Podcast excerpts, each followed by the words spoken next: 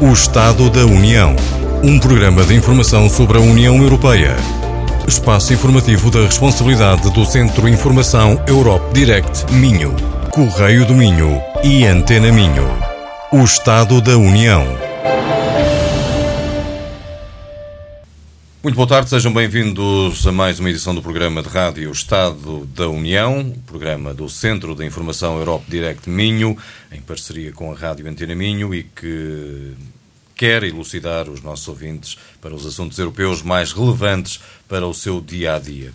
No programa de hoje vamos abordar o papel importantíssimo da justiça na construção do projeto europeu. Vamos analisar a atuação do Tribunal de Justiça da União Europeia na proteção dos direitos dos cidadãos, em permanente diálogo com os tribunais nacionais dos Estados-membros. Vamos ainda focar os desafios que a justiça europeia enfrenta, sobretudo no que diz respeito às ameaças à independência judicial. Pretendemos, com isso, que fique desse lado mais esclarecido sobre o funcionamento da justiça na União Europeia e sobre como os cidadãos podem fazer valer os seus direitos junto dos tribunais que integram a estrutura judiciária europeia. Ao meu lado, e como sempre, está Alzira Costa, para moderar também a conversa no programa, a coordenadora do Centro de Informação Europe Direct do Minho. Como é habitual, vamos começar pela professora Alessandra Silveira. Boa tarde, professora. Boa tarde. Comentadora um, habitual também no programa e titular da Cátedra Jean Monnet da Universidade do Minho. Professora Alessandra, de acordo com o relatório anual de 2018 do Tribunal de Justiça da União Europeia, foram concluídos 1.769 processos e deram entrada a cerca de 1.683 processos. Comparando com os anos anteriores, notamos aqui um ligeiro aumento no volume de trabalho. Isto deriva da crescente aplicação do direito da União Europeia e da tutela jurisdicional que dele decorre, e deste modo, o quão importante é, professora, é a justiça para a integração europeia? Um, muito boa tarde. É muito importante, José, é muito importante. Eu um, começava por dizer, e penso que os nossos ouvintes já estão habituados a essa ideia, mas convém ressaltar, que mais da metade das normas que nos regem nos distintos Estados-membros da União Europeia são produzidas pelas instituições europeias. A União Europeia regula desde coisas tão prosaicas, tão, tão simples quanto a utilização das colheres de pau e as lareiras domésticas, até coisas verdadeiramente relevantes como o valor da moeda que nós trazemos no bolso. Tá? E a aplicação dessas normas hum, tem de ser homogeneizada. E aqui os tribunais, tanto os tribunais nacionais, em diálogo com o Tribunal de Justiça da União Europeia, com sede no Luxemburgo, têm um papel absolutamente elementar. Nas, nas, aulas de Direito da União Europeia para os alunos do segundo ano da licenciatura em Direito, eu geralmente começo por lhes explicar que eh, o processo de integração certamente tem muitas falhas, certamente tem muitas fragilidades, mas aquilo que realmente funciona nestes quase 70 anos, lá, de integração europeia, é a sua união jurídica. Tá? E para o comprovar, eu aconselho os estudantes a abrirem o frigorífico. Está tudo lá, em termos de integração jurídica. A livre circulação de mercadorias, o controle dos produtos químicos, a qualidade da produção alimentar, etc. Tudo que há de mais elementar para a nossa sobrevivência, tá? regido por normas comuns. Tá? De qualquer forma, uma ordem jurídica como é a da União Europeia, que aglutina e mantém unidas 28 tradições normativas, doutrinárias, jurisprudenciais, com diferenças por vezes muito marcadas, só resulta a ordem jurídica da União Europeia se as suas disposições receberem uma interpretação uniforme, eh, ou pelo menos homogênea, independentemente dos contextos onde estas disposições tiverem de ser aplicadas. E, portanto, a realização das obrigações que resultam dos tratados para os Estados-membros exige que as normas europeias se apliquem de pleno direito, ao mesmo tempo e com idênticos efeitos em todo o território da União Europeia, sem que os Estados-membros lhe possam opor qualquer obstáculo. Caso contrário, a ordem jurídica europeia não funciona, a coisa não resulta. Daí que o direito da União Europeia e a interpretação jurídica que é levada a efeito pelo Tribunal de Justiça e depois aplicada pelos tribunais nacionais aos casos concretos sejam fatores determinantes do próprio processo de integração europeia. Há um mecanismo uh, jurisdicional que certamente depois uh, a professora Joana e o professor Pedro Frouf vão escrutinar, que é o mecanismo do reenvio prejudicial, que institucionaliza o diálogo entre os tribunais nacionais e o Tribunal de Justiça, nos termos do qual, quando um juiz, eh, aqui, nosso juiz português da comarca, está a resolver um caso para o qual releve a aplicação do direito da União Europeia, e se ele tiver dúvidas, uma dúvida interpretativa razoável sobre como hum, aplicar uma certa disposição europeia, ele eh, dialoga com o Tribunal de Justiça através do mecanismo do reenvio prejudicial e aquela decisão do Tribunal de Justiça vale para resolver aquele caso, mas também para todas as outras circunstâncias em que aquela norma europeia porventura se aplique. Tá? Isto vai homogeneizando a aplicação do direito da União Europeia. Né? É, é, isso está tudo pensado para que assim seja. Por vezes o legislador deixa lacunas, é? deixa uh, espaço interpretativo para que uh, os tribunais, para que a justiça europeia atue no sentido dessa homogeneização. E os senhores poderiam perguntar, sim, mas por quê?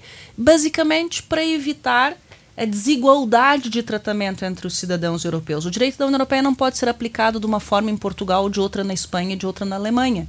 Porque se assim o fosse, quem seria prejudicado seria o cidadão daquele Estado-membro em que o direito da União Europeia não está a ser corretamente aplicado. Uhum. E, portanto, a interpretação, a tarefa hermenêutica, né, é, é, a tarefa interpretativa que o Tribunal de Justiça tem feito uh, ao longo do tempo, em diálogo com os tribunais nacionais, um, significa basicamente que o Tribunal de Justiça assumiu um papel impulsionador do processo de integração e fê-lo através de métodos interpretativos que não se limitam à letra dos tratados, mas que procuram revelar o espírito dos tratados por apelo à efetividade do direito da União Europeia, por apelo a obrigação que impende sobre os Estados-membros de garantir o efeito útil das disposições europeias. Portanto, os tribunais, os tribunais nacionais e os tribunais que integram um, o Tribunal de Justiça da União Europeia, o Tribunal Geral e o Tribunal de Justiça propriamente dito, são absolutamente indispensáveis para o funcionamento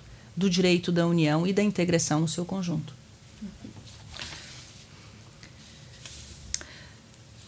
Uh, doutora, hoje temos de volta ao programa a doutora Joana Abreu, uh, professora de Direito da União Europeia na Universidade do Minho e consultora da Comissão Europeia para a Cooperação Judiciária.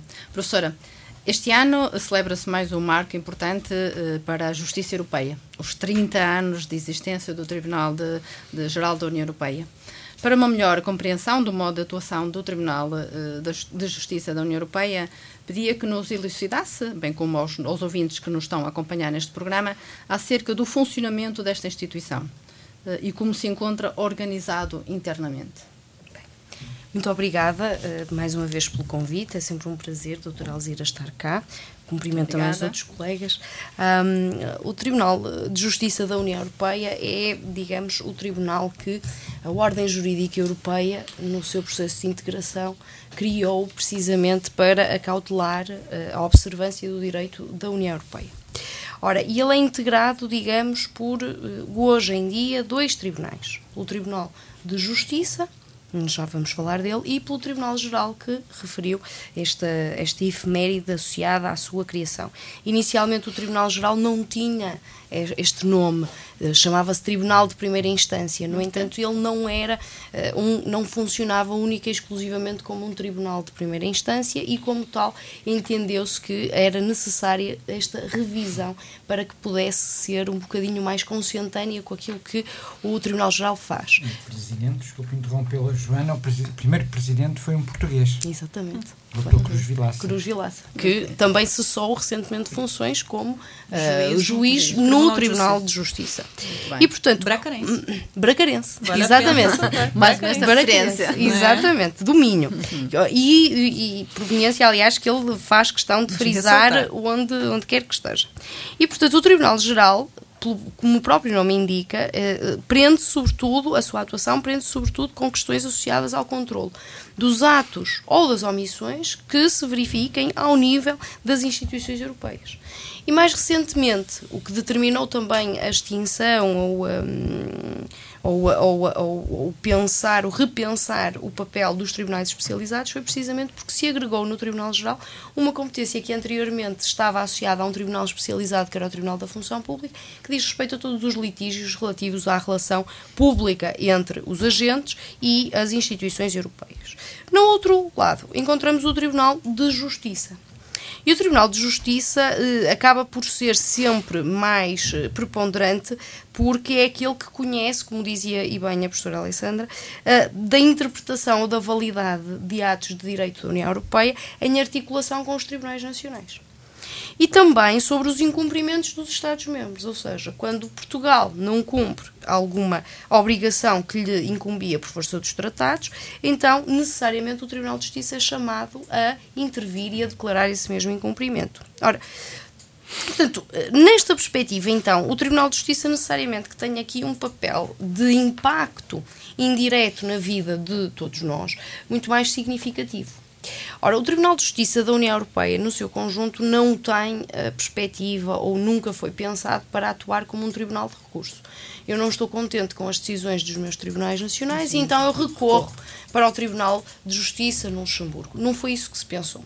Pensou-se em promover uma justiça de proximidade, ou seja, eu, cidadão europeu, cidadã simultaneamente portuguesa, poder, numa perspectiva de proximidade, dirigir-me aos tribunais, que também são aqueles que eu mais conheço, que estão localizados aqui, junto à, à minha casa.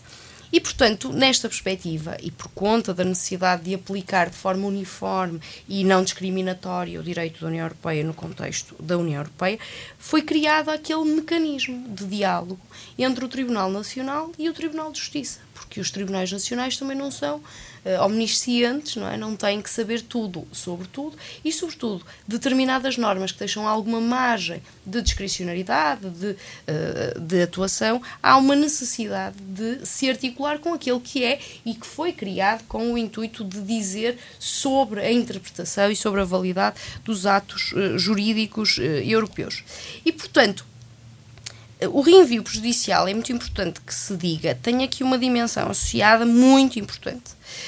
Acarreta simultaneamente uma faculdade ilimitada para um juiz nacional, o que significa que o legislador nacional, e nós hoje, por conta da independência que também deu mote ao programa, que tente limitar a atividade jurisdicional, o reenvio prejudicial é uma ótima válvula de escape, precisamente porque é uma faculdade que se reputa como ilimitada e, portanto, não pode haver nenhum constrangimento interno à sua realização.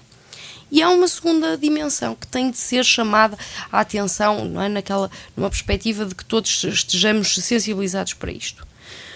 Apesar do reenvio ser um mecanismo disponível ao juiz nacional, os outros operadores judiciários, nomeadamente os advogados, devem chamar a atenção do juiz para a sua utilização, porque só assim é que conseguirão, de melhor forma, garantir a justiça do caso que eles pretendem para os seus, para os seus, eh, para os seus constituintes e para os seus clientes, e como tal, há aqui cada vez mais o que uma garantia de tutela jurisdicional dos direitos conferidos pela ordem jurídica europeia, que é, sobretudo, nos domínios do direito da União Europeia, é assegurada pelo reenvio judicial. Não, tenho, não tenhamos dúvidas relativamente a isto.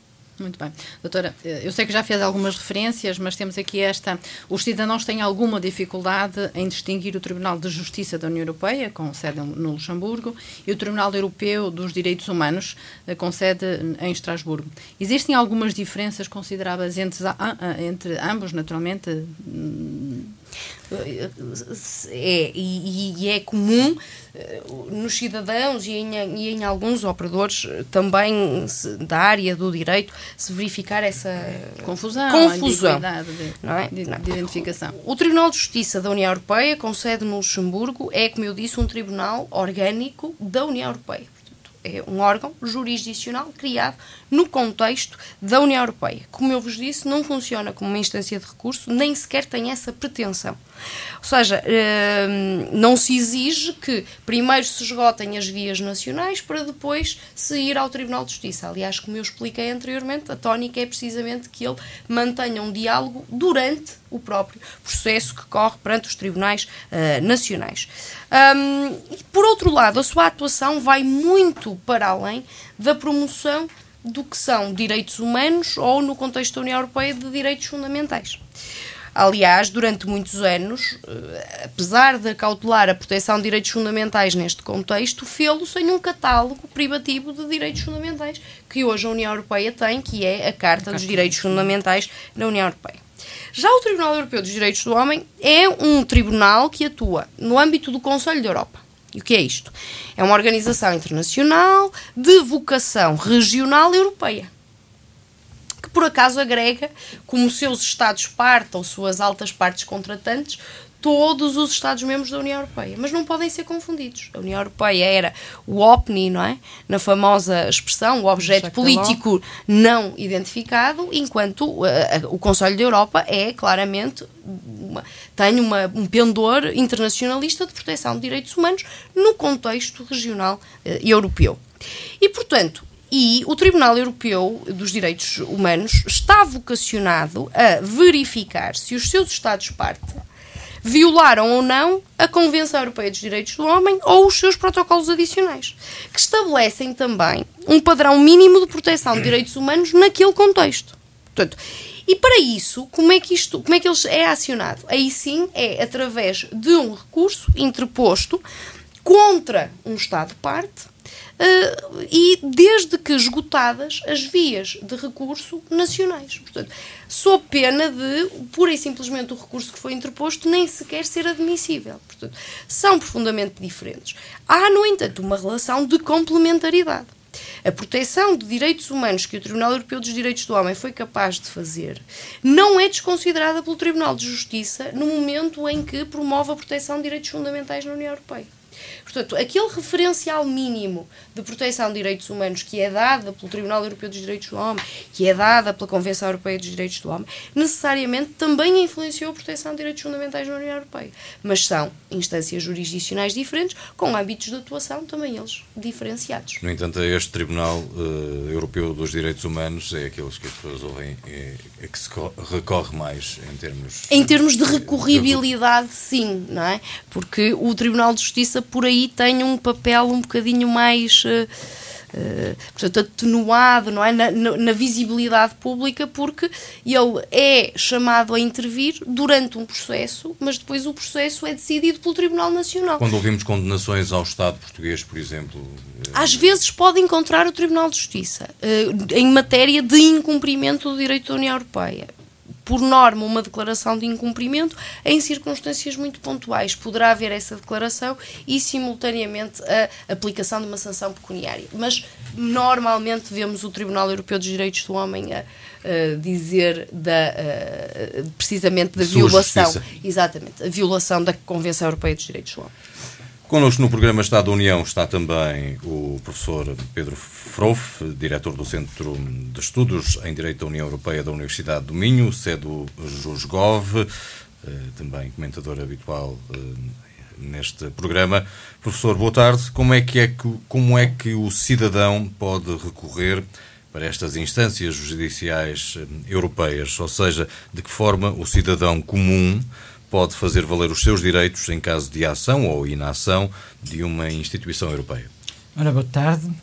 Bom, em parte, a resposta já foi dada, em parte, pela professora Joana. Na realidade, em termos de direito europeu, eh, em termos de direitos subjetivos, ou seja, aqueles direitos que nos são atribuídos a nós individualmente, diretamente pelo direito europeu, eh, o cidadão, o cidadão comum, tem, em primeiro lugar, eh, uma via indireta, ao fim e ao cabo, de fazer valer perante o Tribunal de Justiça, eventualmente, os seus direitos, que é através dos seus tribunais nacionais. Os tais tribunais estão à porta de casa, como dizia a professora Joana, uma expressão muito feliz e que, de facto, mostra, de facto, a proximidade da integração relativamente ao nosso dia-a-dia, para além da imagem do frigorífico. Efetivamente, o nosso dia-a-dia está, está, está envolto, é integração. E, portanto, o cidadão pode recorrer aos seus tribunais quando estão em causa os seus direitos subjetivos. Os tribunais nacionais são os tribunais funcionalmente europeus, ou seja, não são órgãos, não são organicamente da União, mas desempenham materialmente o papel de aplicar o direito europeu e por essa via, nomeadamente através do reenvio por judicial, por exemplo, uh, indiretamente, uh, porem à consideração do Tribunal de Justiça a apreciação em abstrato uh, do problema jurídico que subjaz àquele caso. Esta é a regra, portanto, o princípio não é, ao contrário do que sucede, enfim, num tribunal nacional, uh, o princípio não é a acessibilidade direta e imediata do cidadão ao Tribunal de Justiça da União Europeia, mas sim, digamos, através dos seus tribunais nacionais, que têm a função de aplicar o direito europeu, fazer valer os direitos que, porventura, decorrem para si do direito europeu. Agora, há situações, naturalmente, porque senão estávamos a falar de uma denegação da justiça. Há situações em que o particular, o cidadão, também pode, direta e imediatamente, recorrer ao Tribunal de Justiça, nomeadamente contra atos das instituições nomeadamente quando ele é visado por esses atos das instituições. Repito, se assim não fosse, digamos, havia aqui uma, uma denegação da justiça. Não, não poderíamos falar de uma união de direito. Isso mesmo. Mas se eu sou destinatário de um ato, de um ato que produz efeitos na minha esfera jurídica, de uma instituição, eu tenho que poder, direta e imediatamente, eu diria bilateralmente, também contestar essa decisão. E então temos uma via processual própria, obviamente sujeita a determinados requisitos processuais, não adianta agora estar aqui, enfim, não é oportuno estar aqui a explicá-los, enfim, com um prazo também, dois meses, a partir do conhecimento em regra, em que o particular destinatário, por exemplo, uma decisão da Comissão Europeia, em matéria da aplicação de um fundo, em matéria da aplicação do direito à concorrência, uma empresa, por exemplo, pode efetivamente, pode efetivamente, de uma forma direta, aceder, através desse recurso de anulação, ao Tribunal de Justiça, pondo em causa essa decisão dessa instituição da União Europeia. Mas, portanto, a lógica, esta lógica de reintegração do direito europeu, também para efeitos de aplicação de efetividade, através da rede jurisdicional nacional. Muito bem, professor. Obrigada. Uh, professora Alessandra, tendo em conta as suas uh, considerações anteriormente apresentadas, não há dúvida de que a atuação do Tribunal de Justiça da União Europeia na defesa de uma União Europeia, uh, de, uma União, de uma União de Direito, tem sido determinante para a sociedade europeia. Que exemplos emblemáticos sobre como as decisões do Tribunal de Justiça da União Europeia nos pode dar? Eh, e de que forma os mesmos influenciam eh, de uma forma positiva eh, o cotidiano de, de todos nós, dos cidadãos europeus? Alzira, há imensos exemplos, mas se nós quisermos sensibilizar uh, os nossos ouvintes, né, neste, assim, neste, final, de, neste final do ano, né, que está toda a gente mais relaxada, eu se, se calhar iria para alguns exemplos do cotidiano. Tá? Eu uh, uh, comecei por dizer que mais da metade das normas que nos regem são produzidas pelas instituições europeias, não é? E eh, no que diz respeito ao consumo, tudo aquilo que nós consumimos é regulado pelo direito da União, por força do mercado interno. Tá? Um, de resto, até a Carta dos Direitos Fundamentais da União Europeia, no seu artigo 38, prevê que as políticas da União Europeia devem assegurar um elevado nível de defesa dos consumidores. Tá? Então, é, um acórdão muito engraçado, que é o acórdão TICAN de 2015, é, no qual o Tribunal de Justiça recordou que os consumidores devem dispor de informações corretas, neutras e objetivas uhum. né, relativamente àquilo que consomem. E por isso, quando a embalagem de um produto sugere a presença de um ingrediente que na realidade não se encontra no produto, tá, o comprador pode ser induzido em erro, mesmo que a lista de ingredientes esteja exata, esteja correta. E foi o que sucedeu no caso de uma infusão de frutos, cuja embalagem continha imagens de framboesas e baunilha, mas a infusão não continha não qualquer desses frutos, não é? E, portanto, ah, é, o Tribunal de Justiça a zelar eh, por aquilo que nós consumimos, até aí as informações, uhum. até nas coisas, nas, nas minudências, como eu dizia. Mas, eh, para além disso, desde 2009, o Tribunal de Justiça tem declarado que os passageiros aéreos cujo voo sofre um atraso igual ou superior a três horas têm direito a uma indenização entre 250 a 600 euros em função da distância do voo programado. O Tribunal de Justiça equiparou atraso do voo a cancelamento de voo no acórdão Sturgeon porque eh, para o Tribunal de Justiça o dano é idêntico entre o cancelamento e o atraso. O regulamento 261/2004 prevê situações de cancelamento, mas o Tribunal de Justiça entendeu que afinal há aqui um, um mesmo dano e, portanto, uhum. por que não uh, indenizar também os atrasos, não é? Exceto, claro, se a companhia puder provar que o atraso ou o cancelamento se deve a circunstâncias extraordinárias que, que escapam ao seu controle efetivo. Mas o Tribunal de Justiça é muito rigoroso quanto a estas circunstâncias extraordinárias, porque a maioria dos problemas técnicos imprevistos não excluem a indenização. Ficam os nossos ouvintes a saber. Tá? São inúmeros os exemplos do cotidiano. Em 2014, com fundamento eh, no direito à proteção de dados pessoais, que está previsto no artigo 16 do Tratado sobre Funcionamento e no artigo 8 da Carta dos Direitos Fundamentais, o Tribunal de Justiça reconheceu no célebre acórdão Google um direito à desindexação ou à desassociação que se exerce contra os motores de busca na internet. Tá? Ou seja, nós podemos exigir a Google que deixe de associar o nosso nome é, certos sites com informações a nosso respeito. Ou seja, nós podemos exigir que a Google suprima essa ligação da lista de resultados na sequência de uma busca com o nosso nome. E por quê? Porque a Google, é, é, a ordenar as informações a nosso respeito, está a tratar os nossos dados pessoais. E nós podemos exigir que não o faça, porque a Google lucra com esse negócio. Tá? Depois, em 2015, no célebre acórdão Sherams, o Tribunal de Justiça invalidou uma decisão da Comissão Europeia que permitia ao Facebook transferir dados pessoais uh, dos seus utilizadores europeus para os Estados Unidos. E fê-lo por entender que a decisão europeia não garantia uma proteção adequada contra o acesso por parte das autoridades norte-americanas aos dados uh, um, tratados e transferidos a partir da União Europeia. No outro domínio, este sim muito relevante para os nossos ouvintes e, e para todos nós, que é o domínio da saúde, desde 1998 o Tribunal de Justiça vem decidindo que os cidadãos europeus podem receber cuidados médicos num Estado membro diferente do seu e ser reembolsados de acordo com os valores cobrados no seu estado de inscrição, ou seja, no estado onde são beneficiários da segurança social. É assim desde que a segurança social luxemburguesa, porque isso tudo se baseia em casos concretos que são reenviados para o Tribunal de Justiça, não é? Portanto, aqui o papel dos tribunais, do diálogo entre tribunais é absolutamente relevante.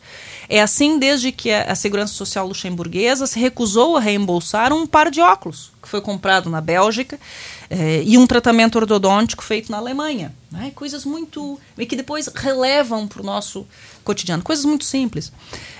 Estou a falar dos acórdãos Decker e depois Cole em 2001, o Tribunal de Justiça decidiu mesmo que um paciente pode ser operado no outro Estado-membro se o tempo de espera para cirurgia no seu Estado-membro exceder um prazo razoável ao seu estado de saúde. Estou a pensar nos acórdãos Smith e Pirbons. Um, no outro domínio. Pois, é, um, é, isso é recorrente. Né? Outro, outro, outro domínio, domínio ambiental. Uh, e tendo em conta o direito do ambiente, que é todo ele regulado pelo direito da União Europeia, o Tribunal de Justiça já se pronunciou sobre a proteção de numerosas espécies animais, sobre o tratamento de resíduos e águas, sobre a emissão de gases com efeito estufa, etc. De resto, em 2014, eh, o Tribunal de Justiça aplicou uma sanção pecuniária de 40 milhões de euros à Itália por violação de normas sobre gestão de resíduos e em 2005 aplicou uma sanção de 57 milhões de euros por semestre de atraso à França. É quem diga que a França nunca é que ah, uns melhores são todos iguais, uns são mais iguais. Não, a França foi sancionada por não ter controlado a pesca de certas espécies. Isto para nós não falarmos dos acórdãos do Tribunal de Justiça resultantes de reenvios prejudiciais oriundos dos tribunais nacionais portugueses, né? É uma data dele sobre questões, sobretudo relacionadas com a cobrança de IVA ou com o seguro automóvel. Né? Os tribunais portugueses foram responsáveis por, por, por toda um, uma jurisprudência assente do Tribunal de Justiça em matéria de seguro automóvel, sobretudo o, o, o, Tribunal da Relação de Guimarães reenviou várias vezes. E antes disso, do próprio IA, que nós hoje pagamos de uma forma diferente, muitos uhum. dos nossos ouvintes devem se recordar, nem nos carros importados. Uhum. Antes do negócio não havia de importação de carros por causa uh, da tabela de IA portuguesa, que foi de facto, na sequência de um acordo no Tribunal de Justiça, salvo 2004-2005, uhum. foi alterada.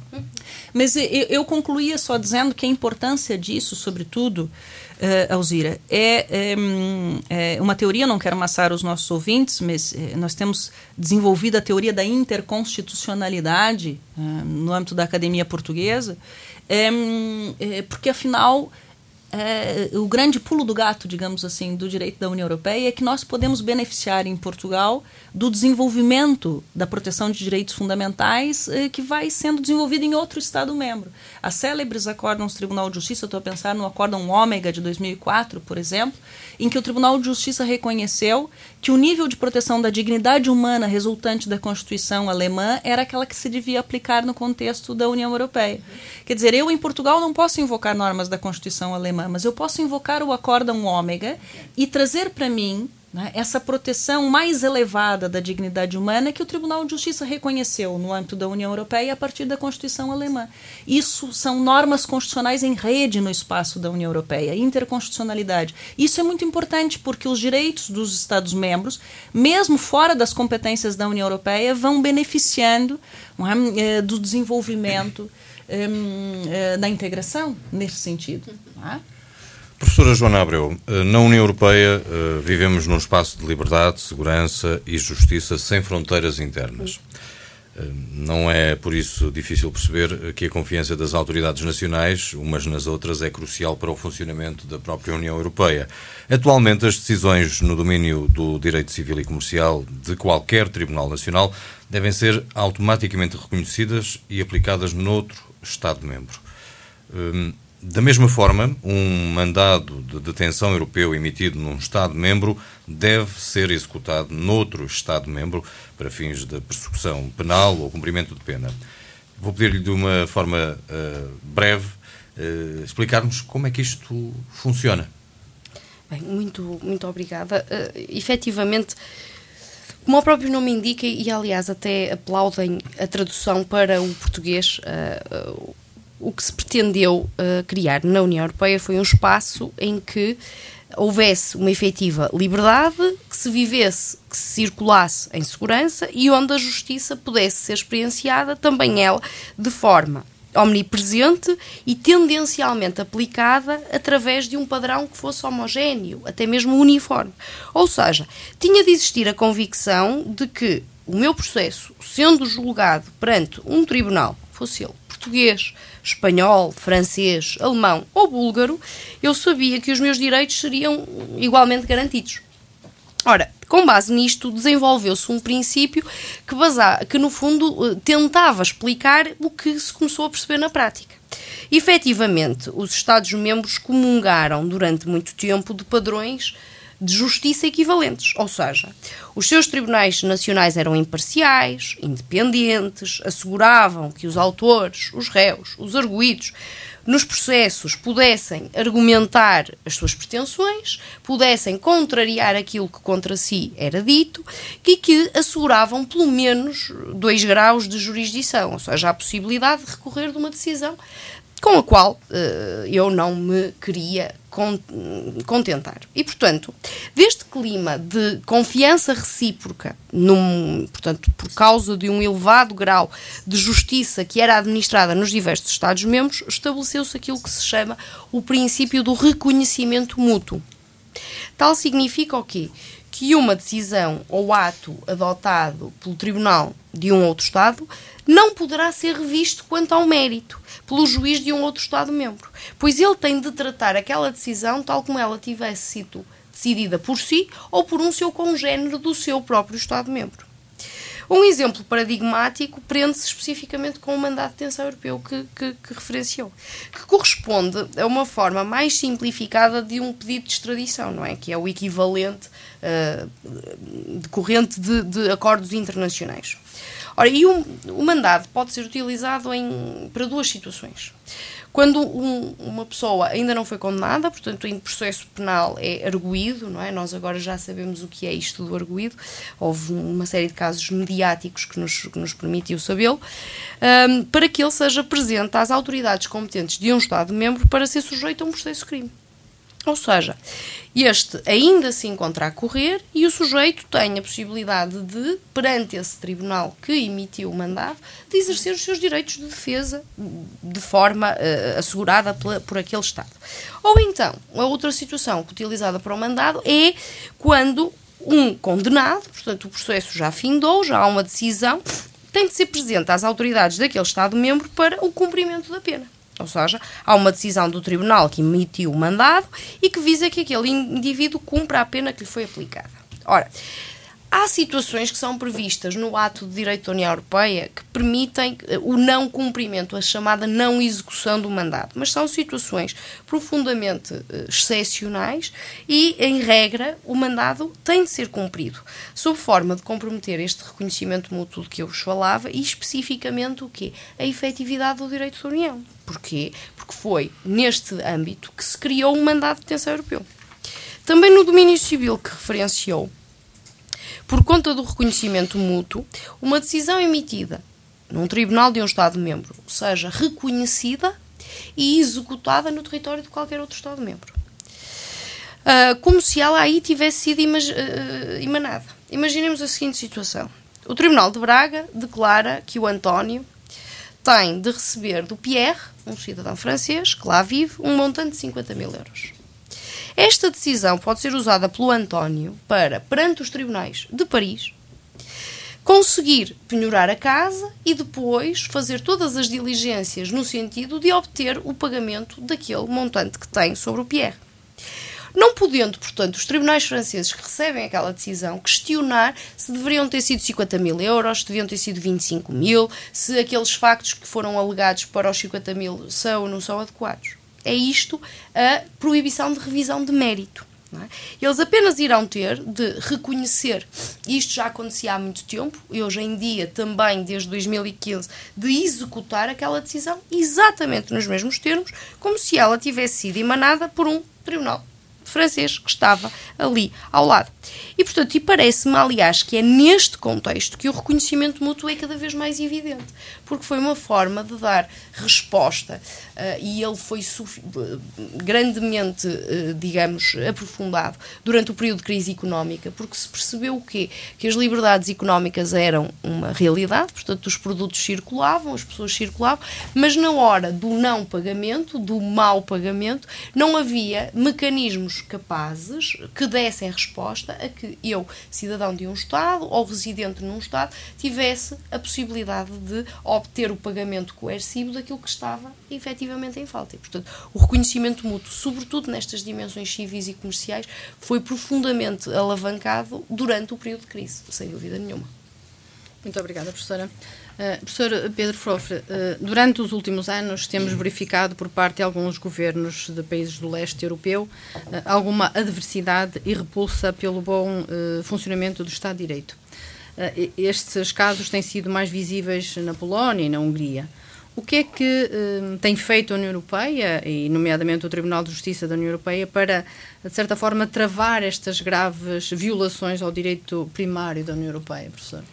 Não, isso, digamos, é um problema mais amplo até que ultrapassa a questão da justiça e que agora se pôs também a propósito de, deste hipotético novo alargamento à Macedónia do Norte e à Albânia, uhum, que a sim. França veementemente recusa, uhum. invocando o mau exemplo, em alguns aspectos, uhum. lá está, do grande alargamento de 2004, Quatro, não é? que, que, que, que, no fundo veio dotar, por razões sobretudo geopolíticas, a União Europeia de uma dimensão continental, alargando a leste, metendo nomeadamente a Polónia e a Hungria, e a Hungria. não é? Uhum. Uh, e, portanto, a França recusa, dizendo que é necessário, antes de alargar, uh, solidificar e criar uma, lá está, identidade cultural própria, Uh, e há quem defenda que, por razões novamente geopolíticas, uh, convém integrar a Albânia e a, e a, Macedónia do Norte. Bom, mas isso é um problema mais amplo, de facto, tem a ver com as culturas jurídicas. Obviamente que a União Europeia tem que reagir. É o padrão de jusfundamentalidade, como a professora Alessandra muitas vezes diz, que está em causa. E é a sobrevivência da União como uma união de direito. É curioso porque há uns anos atrás, quando eu estudei pela primeira vez direito da União Europeia, na altura ainda se denominava direito comunitário, começava por se dizer a integração jurídica é sobretudo a integração europeia é sobretudo uma integração jurídica. jurídica. Ora bem, e esse nosso padrão de facto tem que ser construído pelas instituições, nomeadamente o Tribunal de Justiça tem tido um papel, nomeadamente, enfim, através de, de, de, do seu desenho do que é independência, e a professora Alessandra já referiu isso, que é a independência uh, dos tribunais e dos juízes. Há um acórdão, inclusive, que diz respeito a Portugal, o acórdão Associação Sindical de Juízes Portugueses, uhum. em que o Tribunal começa a esboçar uma teoria da independência do Poder Judicial, digamos assim. Uh, obviamente que Sob o ponto de vista de reação judicial, se é isso que me pergunta, a União tem poucos meios, na medida em que o tratado prevê de facto um mecanismo, mas que exige uma unanimidade de decisão para que se condene e force o Estado-membro em causa. Agora, tem meios políticos, de pressão política, de influência política. Uh, e aí, sim, tem sido, de, de certa forma, ou tem tido a União, de certa forma, uma posição firme e consensual, digamos, entre os restantes Estados-membros, na pressão feita a estes dois Estados que, de facto, começam a passar as marcas. E, efetivamente, se nós falamos de uma construção europeia, de uma integração europeia baseada em princípios e em valores, tipicamente europeus, estes Estados, de facto, começam a ultrapassar um pouco as marcas. Se se põe em causa o Poder Judicial, repare, não há hipótese de sustentar o Estado de Direito. Neste caso, a União de Direito. E se não é hipótese de sustentar a União de Direito, não há hipótese de se defender uma integração europeia. Muito bem, professor. Obrigada. Uma vez que temos connosco o prazer de ter no nosso programa ah, uma especialista em justiça eletrónica, gostaria de colocar à professora Joana uma última questão, uma última pergunta que era: a era digital é o próximo passo da humanidade e é inevitável que aconteça? Deste modo, pergunto-lhe, professora, quais são as vantagens da justiça eletrónica e como é que os cidadãos europeus poderão retirar mais valias deste sistema?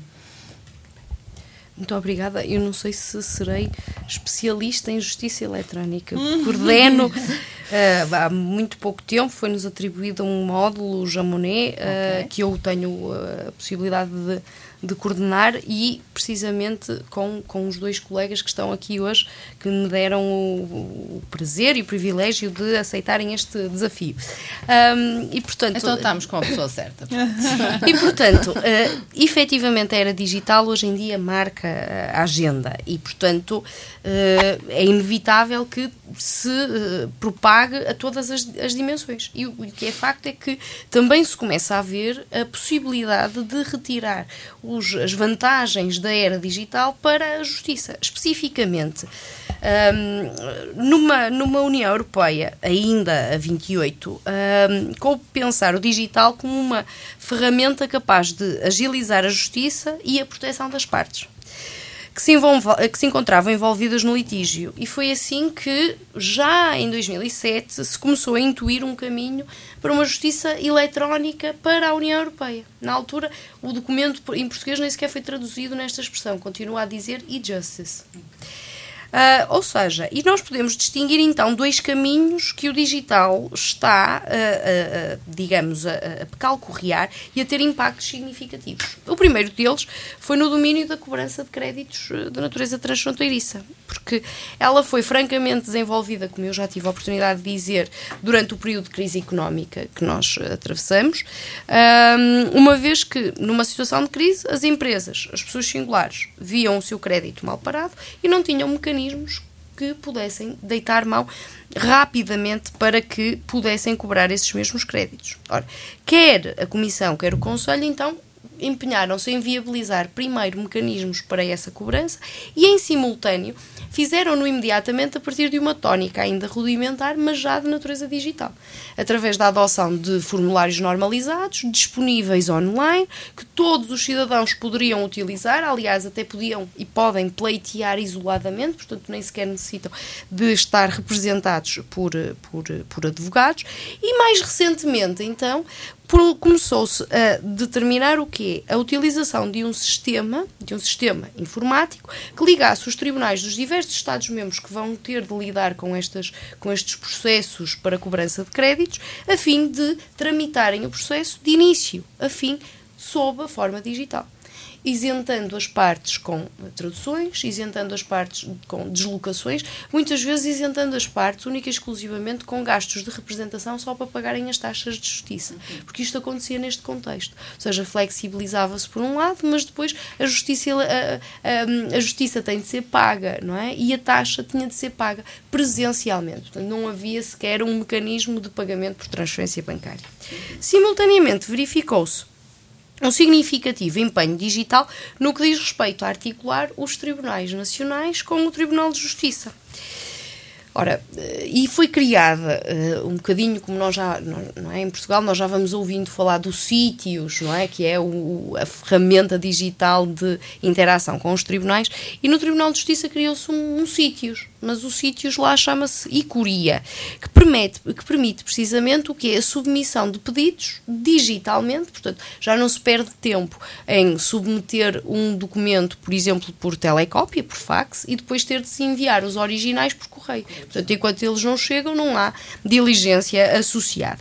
E isso é particularmente preponderante porque em dezembro de 2018 isto tornou-se uma realidade para os reenvios prejudiciais. Ou seja, atualmente há a possibilidade de o pedido de, de reenvio prejudicial já não ser submetido por correio, por, por, por e-mail, por telecópia, mas sim por eh, esta plataforma e, portanto, os custos e os próprios tempos associados que acabavam por alavancar também o reenvio prejudicial e o tempo que ele demorava, também acabavam por sair eh, diminuídos.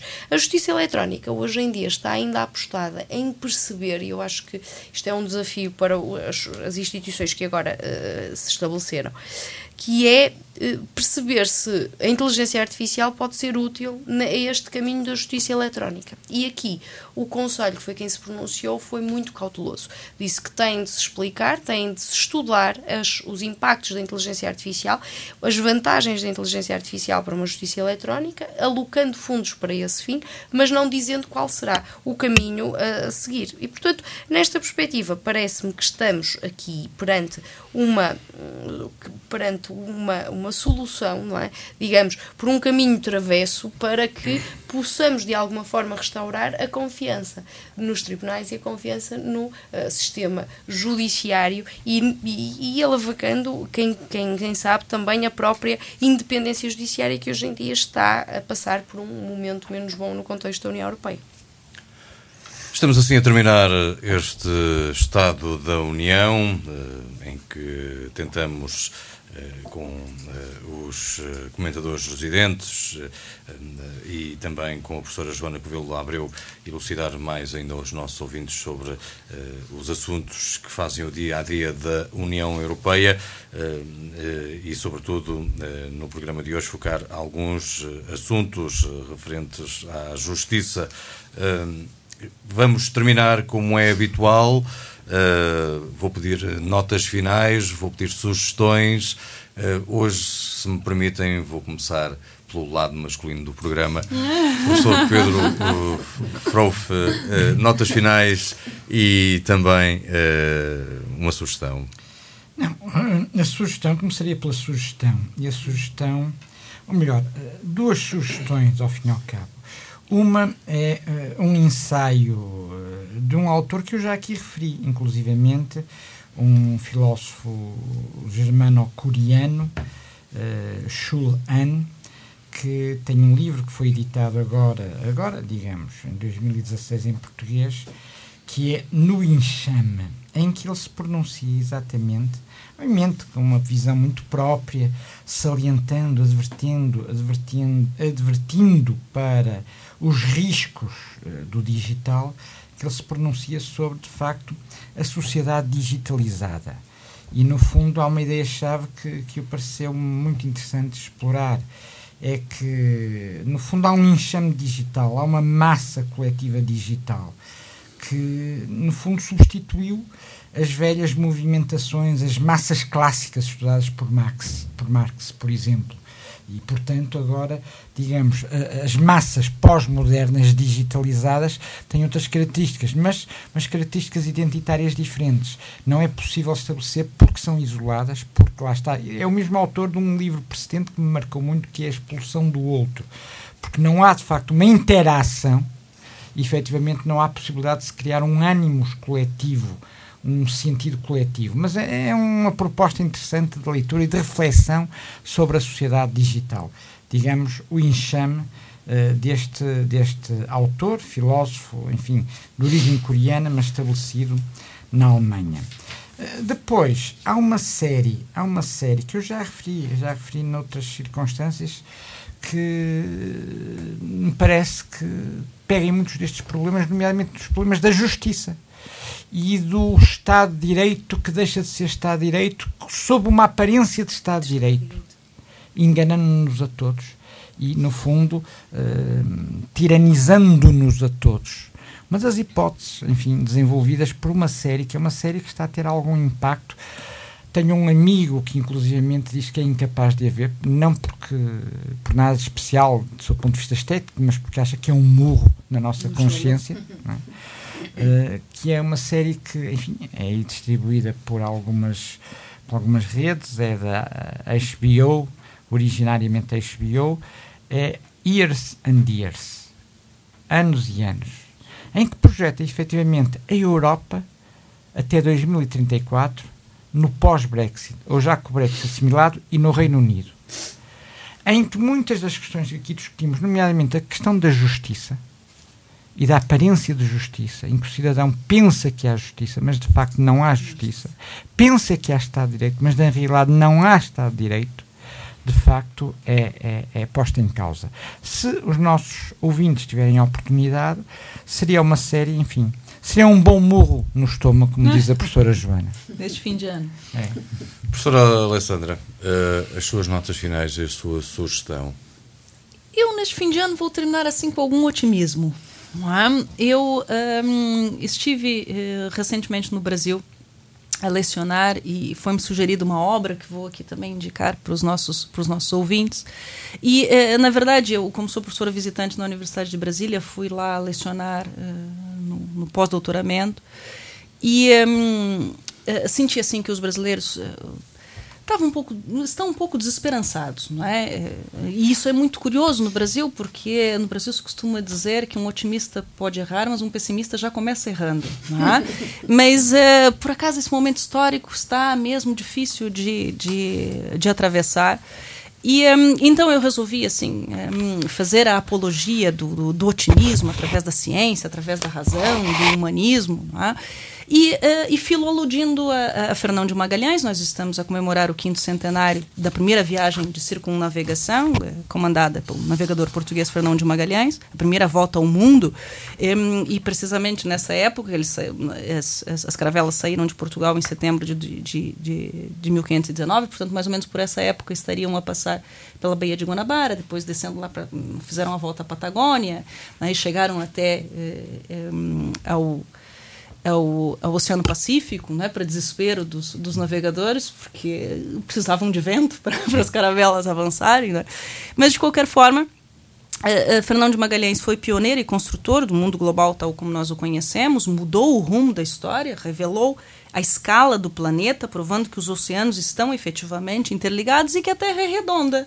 É? Contra todas as expectativas da época, sobretudo da religião, que defendia que afinal a Terra é plana.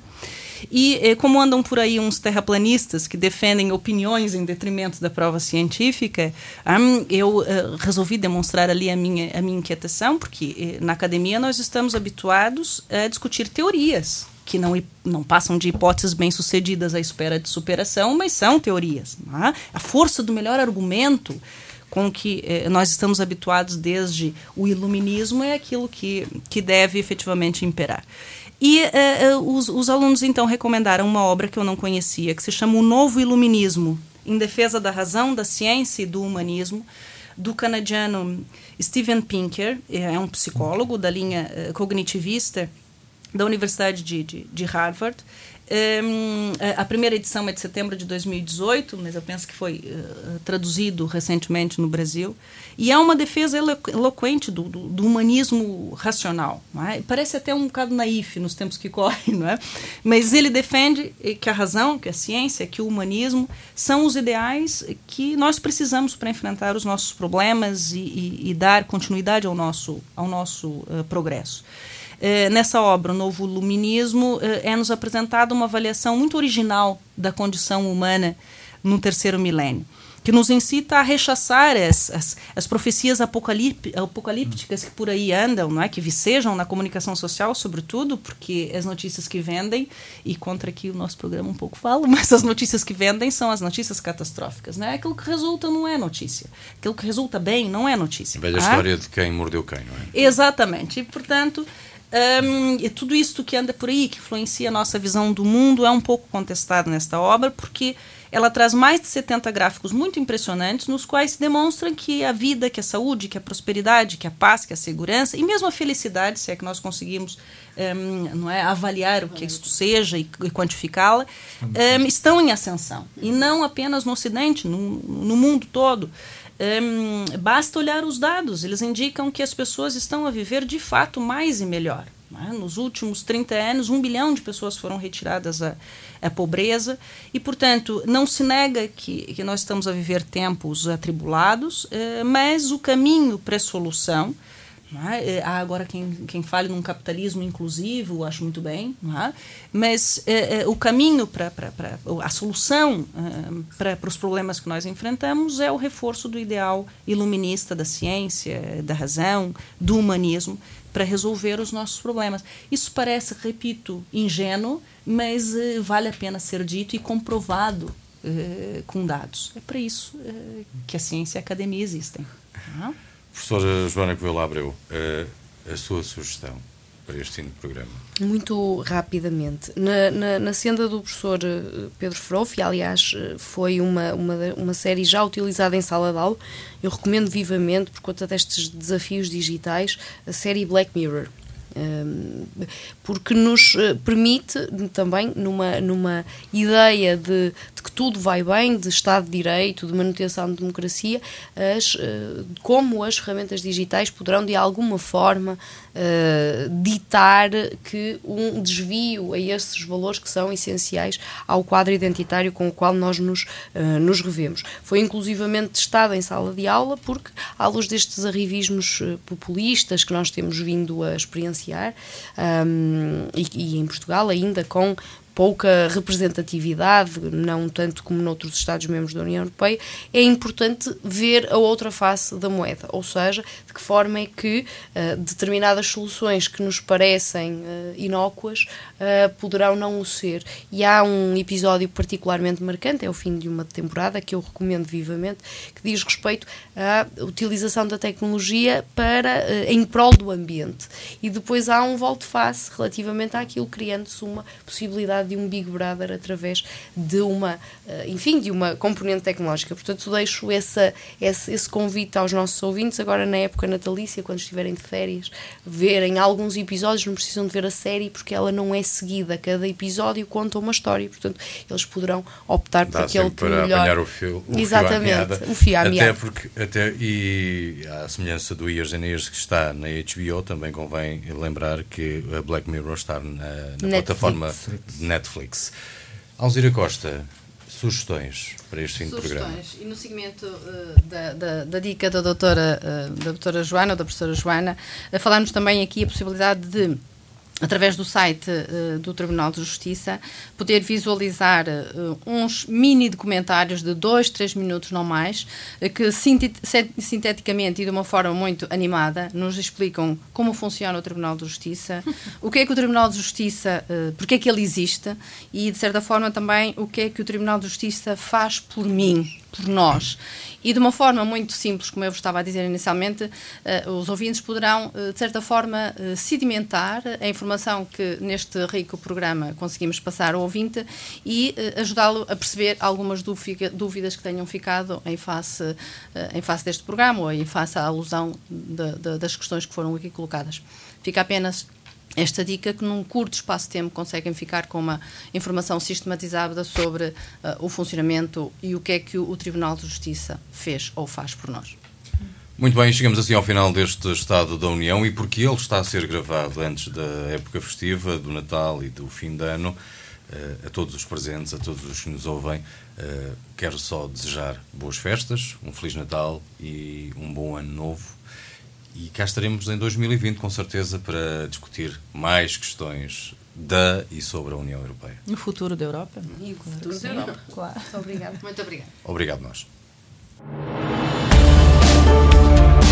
O Estado da União. Um programa de informação sobre a União Europeia. Espaço informativo da responsabilidade do Centro Informação Europe Direct Minho. Correio do Minho e Antena Minho. O Estado da União.